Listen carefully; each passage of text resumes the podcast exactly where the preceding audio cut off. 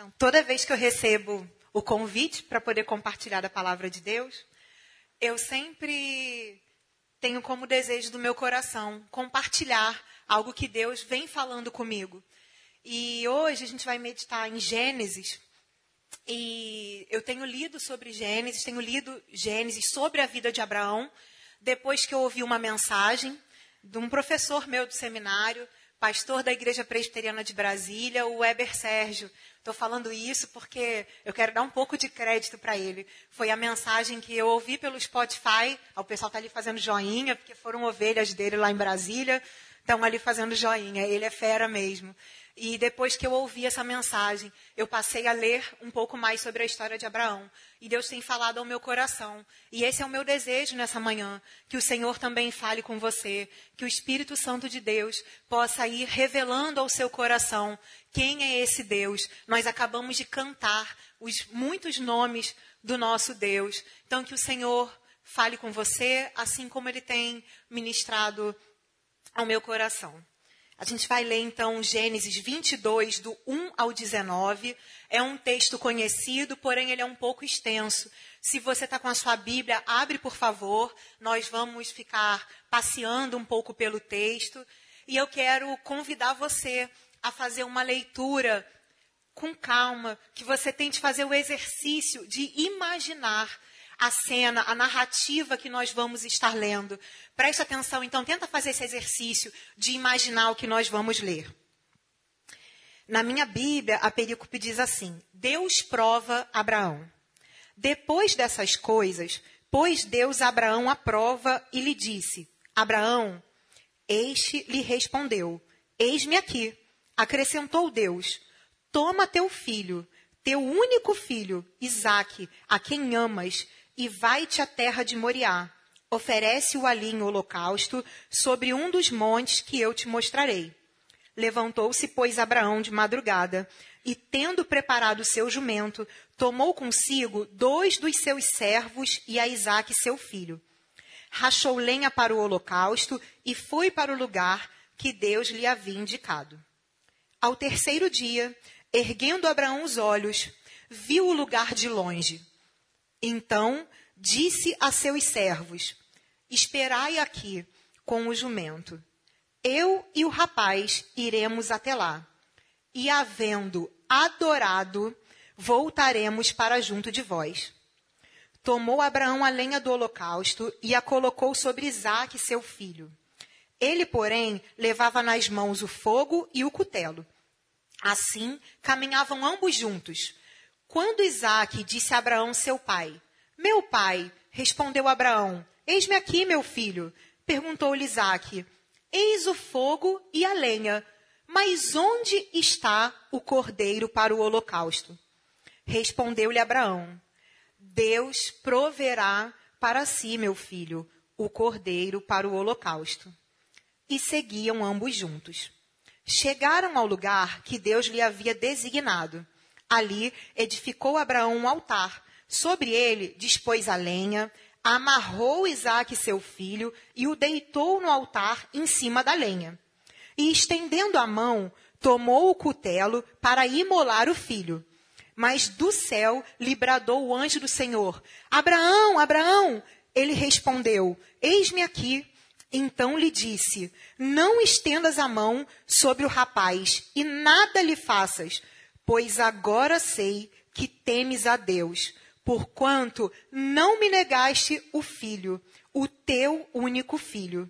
Tendo Abraão erguido os olhos, viu atrás de si um carneiro preso pelos chifres entre os arbustos.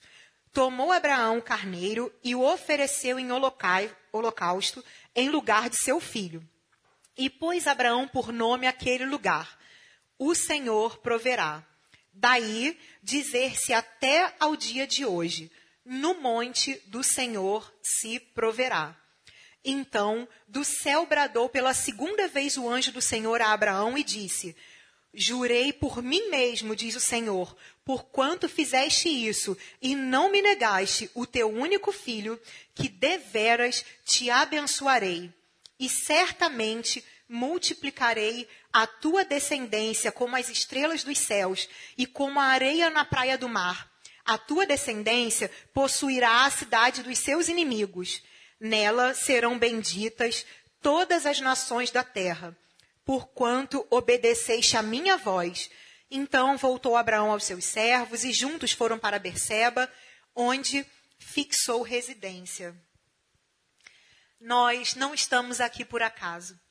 Se você veio aqui nessa manhã, é porque nós temos um Deus que é um Deus provedor, um Deus que provê não só coisas, mas situações para que a nossa vida possa ser para a sua glória e para que os seus propósitos se cumpram nela. Se você está aqui nessa manhã, é porque o Senhor quer falar com você. E eu gostaria que nesse momento você pensasse sobre aquilo que você veio buscar do Senhor nessa manhã. O que você gostaria de receber do Senhor nessa manhã? É o consolo? É o conforto da parte do Senhor para um coração que está entristecido? É uma orientação porque você quer saber o próximo passo? Você quer caminhar com Deus e não quer tomar uma direção que não seja aquela que Ele está te apontando? você está precisando de um milagre, de cura, eu vou te pedir para você fechar os seus olhos para poder orar e colocar diante do Senhor aquilo que você gostaria de receber desse Deus provedor nessa manhã.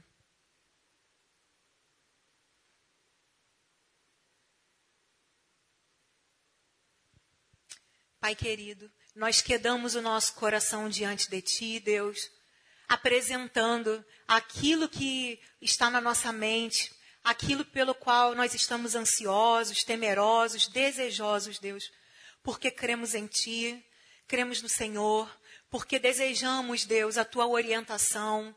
Sabemos que muitas coisas, Deus, nós não podemos fazer. Nós precisamos do Senhor.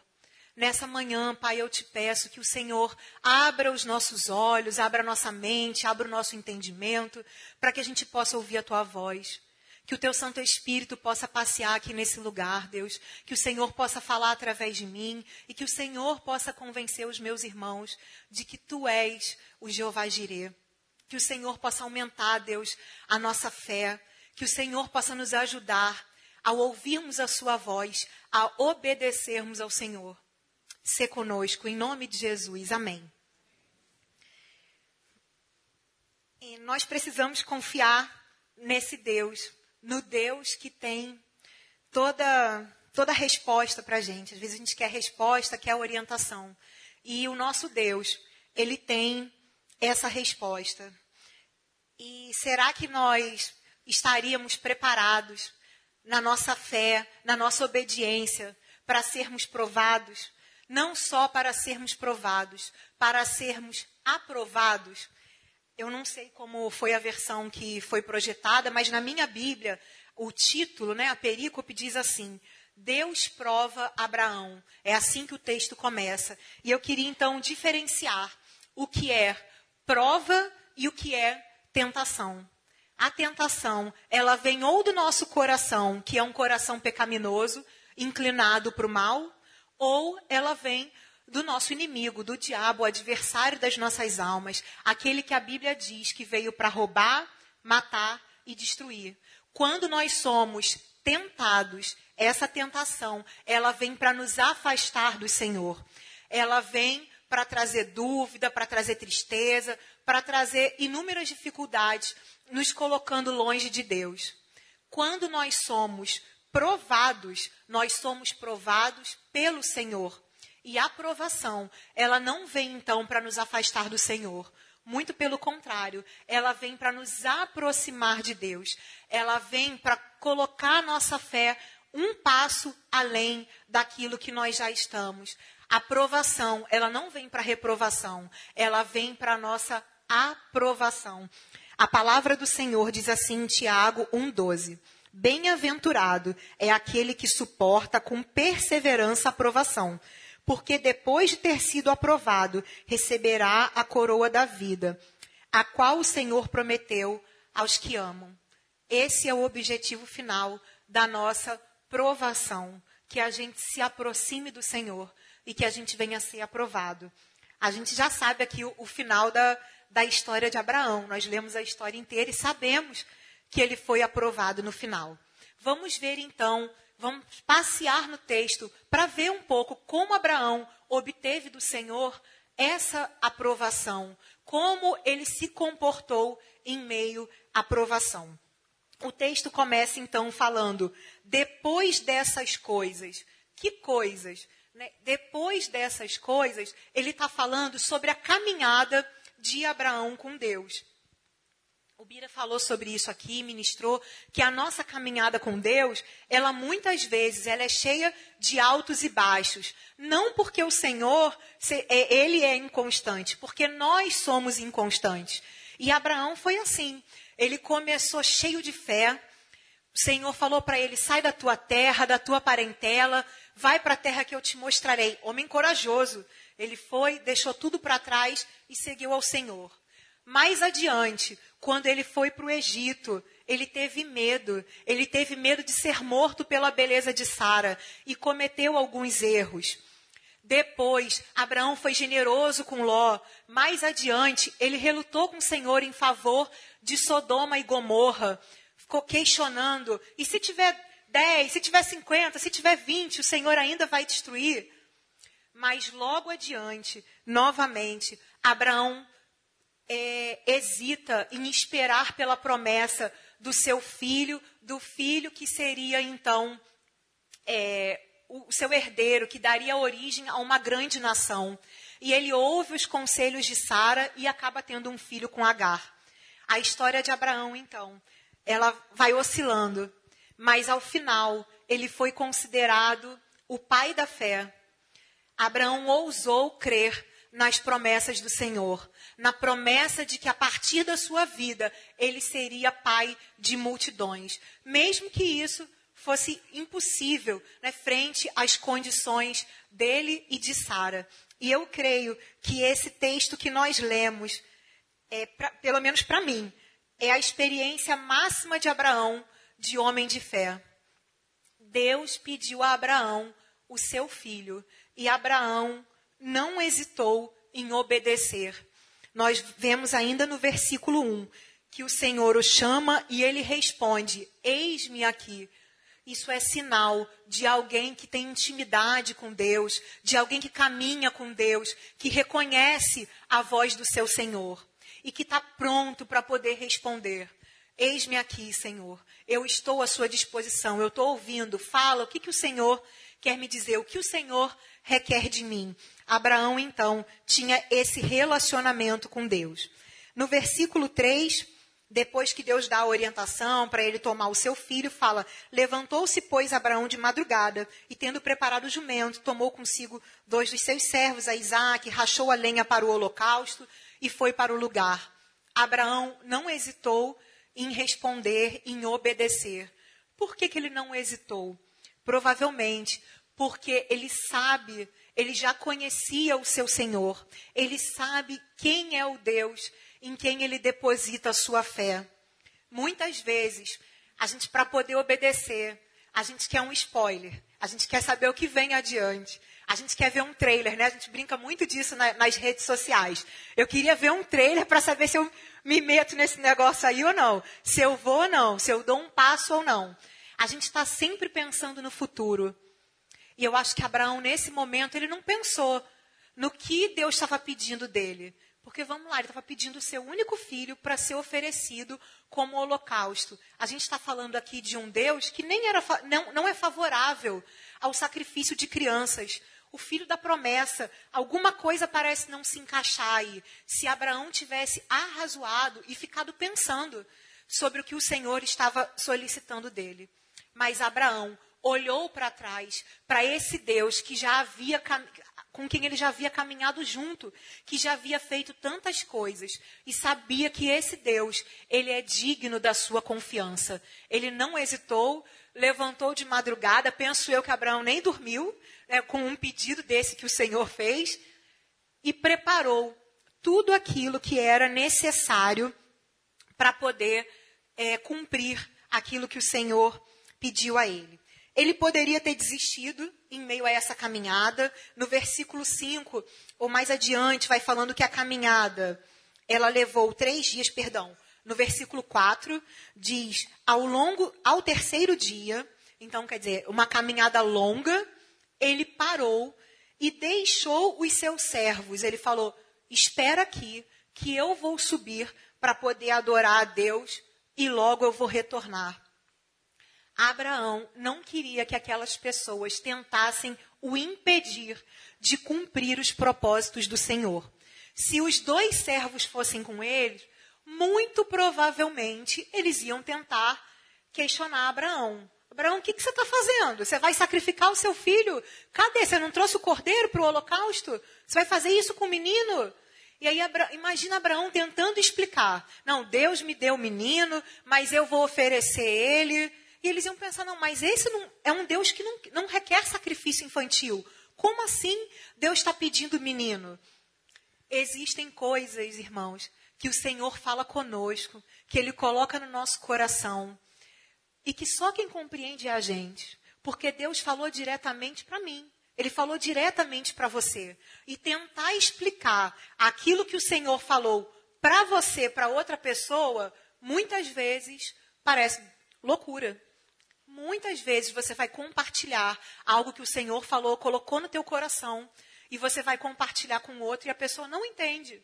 E não entende mesmo, porque isso aí muitas vezes é um momento de fé, é um momento de, de relacionamento, de intimidade com o Senhor. É Deus que coloca algumas coisas no nosso coração, que nos traz convicção, que nos traz a fé de que aquela situação pode ser mudada, mesmo que as circunstâncias não sejam favoráveis. É Deus que nos traz a paz, que nos traz o consolo e o conforto em meio a situações tão adversas. E é difícil de explicar para quem está de fora por que, que uma situação tão, frente a uma situação tão ruim, você, por exemplo, está tranquilo.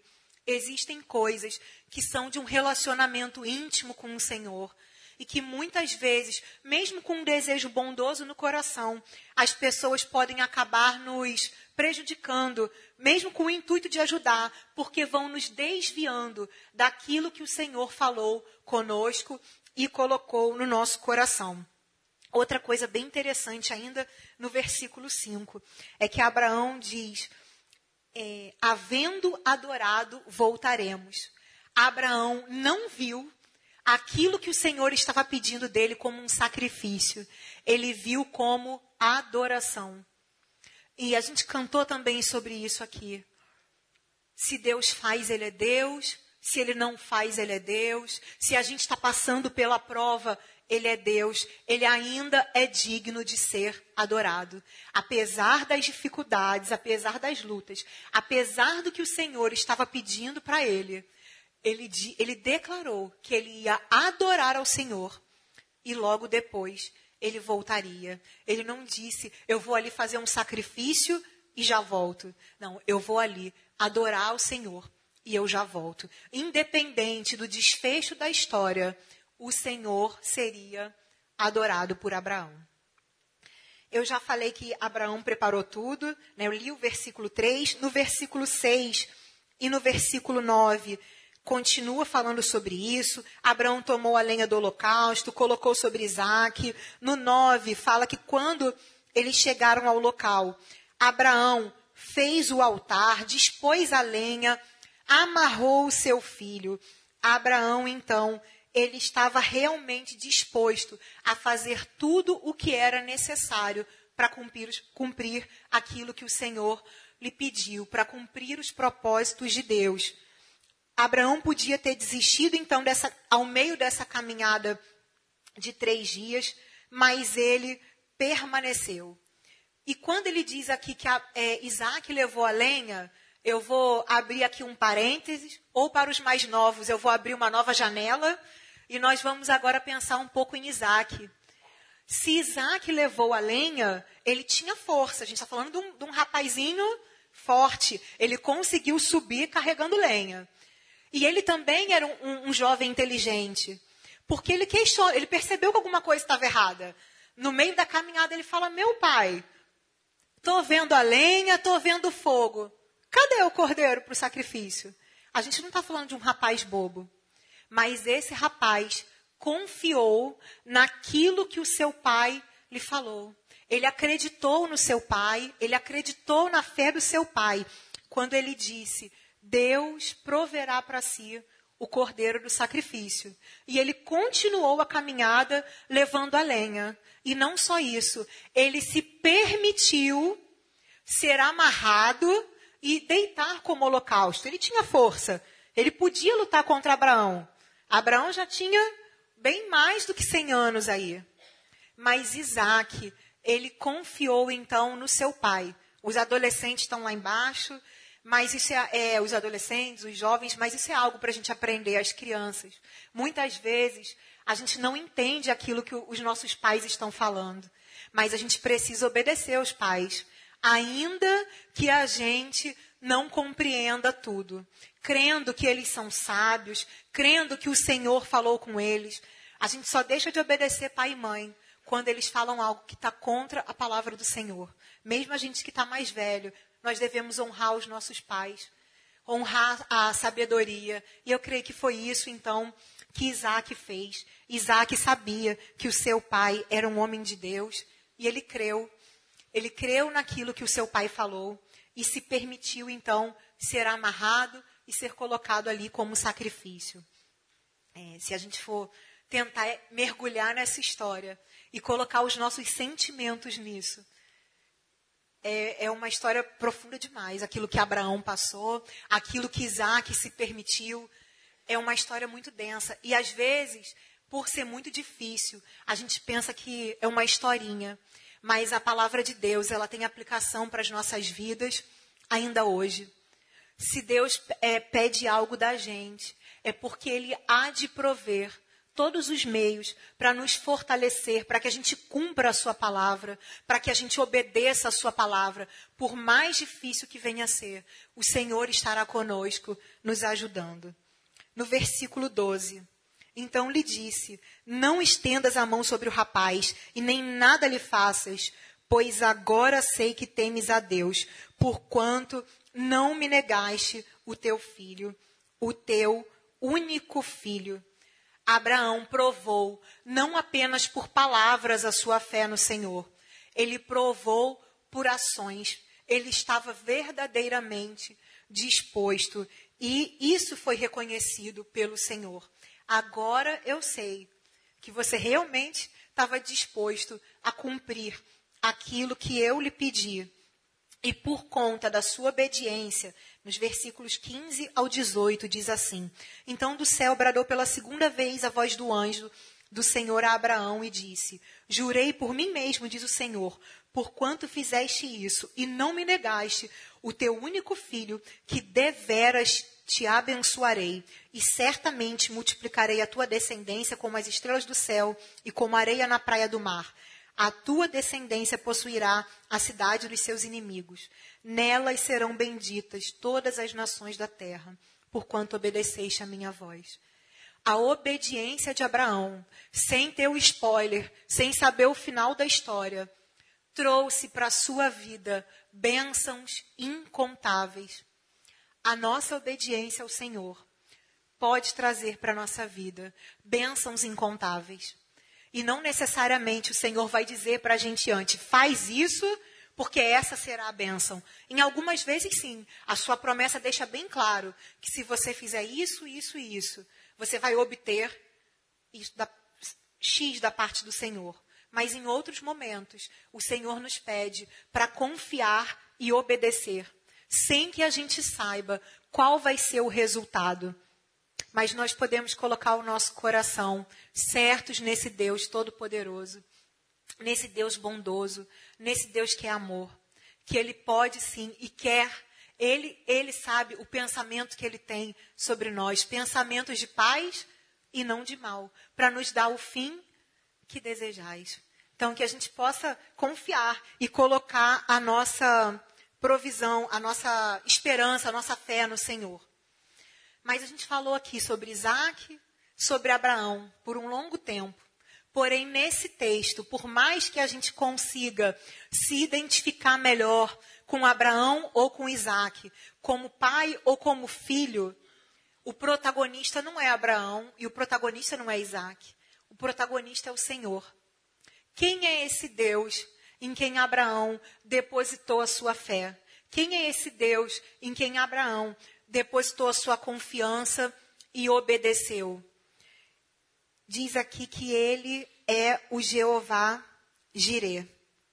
Aquele que vê, quando a gente vê Jeová Jireh, aquele que provê, os comentários falam Jireh, aquele que vê, aquele que encarregar-se-á de, aquele que é poderoso para poder prover tudo, tudo o que precisamos para poder viver nesse mundo de forma santa, em obediência à Sua palavra.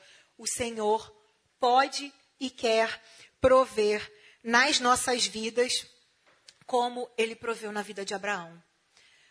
E a, ao longo da leitura, a gente percebeu que inúmeras vezes foi enfatizado o seu único filho. Ele pediu o seu único filho, o seu único filho.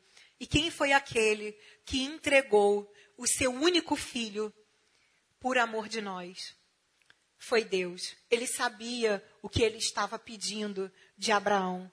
Ele também entregou o seu único filho. E eu falei antes da fé ativa de Abraão. Abraão não só é, falou com palavras, mas ele agiu.